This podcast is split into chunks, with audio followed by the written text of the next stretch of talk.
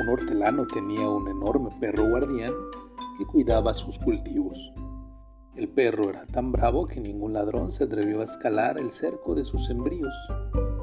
El amo, cuidadoso de su guardián, lo alimentaba lo mejor que podía y el perro, para demostrar su gratitud, redoblaba el cuidado de los sus campos.